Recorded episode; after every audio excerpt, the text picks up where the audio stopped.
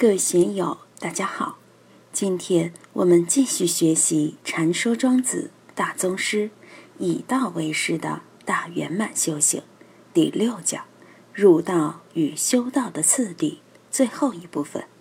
大家可以通过查看本段声音简介了解学习内容。让我们一起来听听冯学成先生的解读。我再补充讲点念头功夫。庄子上面所讲的是一个完整的一体的入道法门，所以这里我必须再次提醒大家：当下一念是万法具足的，法界所有的东西都在里面，哪一样跑得了？就算在觉察的时候、觉照的时候，里面也有生灭来去。总之，一个妄想，一个偷心，一下就过了。也许你看得见，也许你看不见。前念未灭，后念未生，中间也有。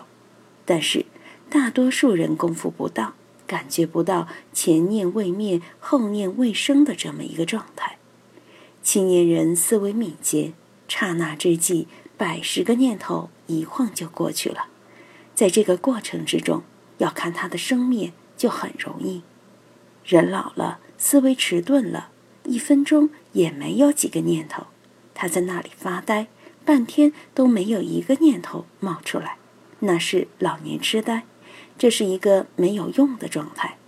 所以，怎样打破这一切，把这里面活泼泼的那个东西提起来呢？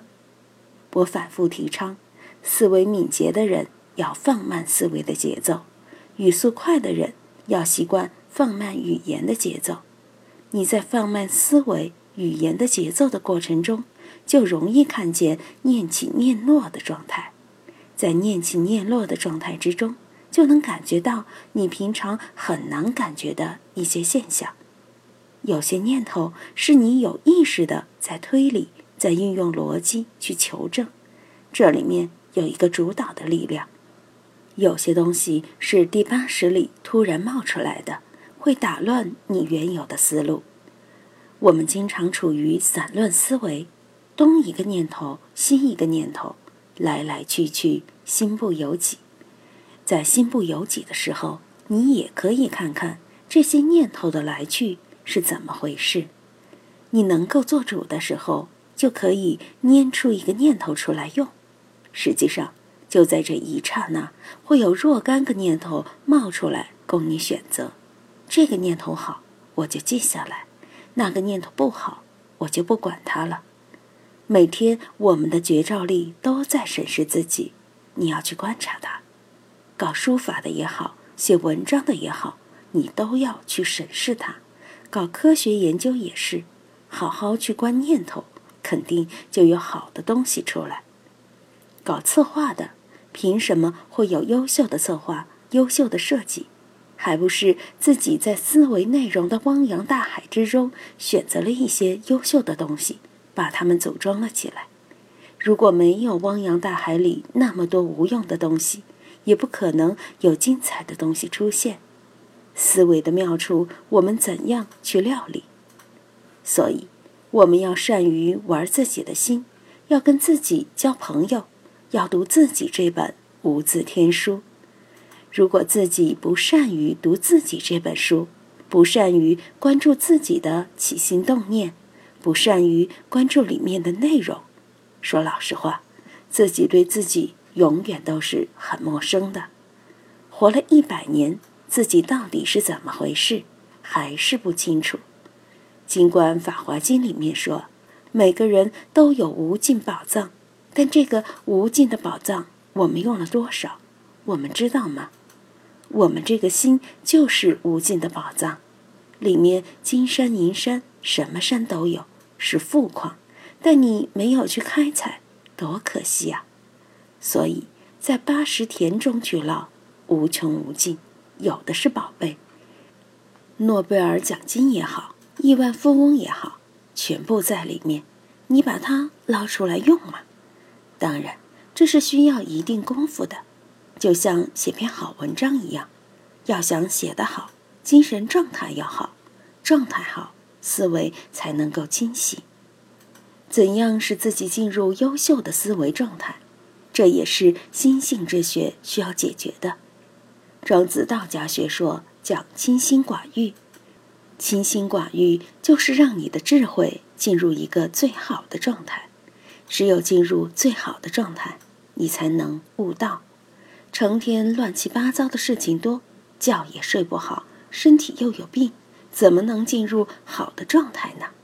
玩这个事需要的是精气神，道教里面的修炼就是练自己的精气神，精气神都不够，你还练什么道？怎么才能有充足的精气神呢？就是要像庄子这里说的这样，先要外天下，要有出离心，把外缘放下，全心全意的去玩这个事，不能让社会上的因缘干扰这个事。反过来一看，这些都是一体的，外天下当然就能外物了。你能外物，当然就能外生。这些都是帮助你把精气神凝聚起来。精气神不在哪个地带上，你要招撤是没有本钱的。你到底是一万瓦的灯泡，还是一瓦的灯泡？如果是一瓦的，那一点点光是很可怜的，要撤。也撤不了。如果你的精气神像太阳一样，那就不得了了。所以，我们必须要养精气神。精气神就是我们的能量。北京有一位朋友，学修很精进，喜欢做善事，对自己要求很苛刻，动不动就觉得自己犯戒。上次我们聊了几句，他哭着说：“冯老师，你真好。”把我经脉打通了，看他不停的哭，我就说：“别哭了，你这是愚痴。”他止不住，还是哭。看我不高兴，就到外面去哭，哭得好伤心。我对他说：“每个人都有愚痴，贪嗔痴谁跑得了？有的人把自己的愚痴当做一种精进，当做一种善来对待，本来是善，但一执着就变成痴了。”善本来是好事，我不是要批评你。你也知道，《道德经》里讲：“天地不仁，以万物为刍狗；圣人不仁，以百姓为刍狗。”就是要破我们的愚痴。大道难道不仁吗？大道难道不义吗？他只是不执着于这些事项上，对万事万物都一视同仁，不执着在这些事项上。今天就读到这里，欢迎大家在评论中分享所思所得。我是万万，我在成都龙江书院为您读书。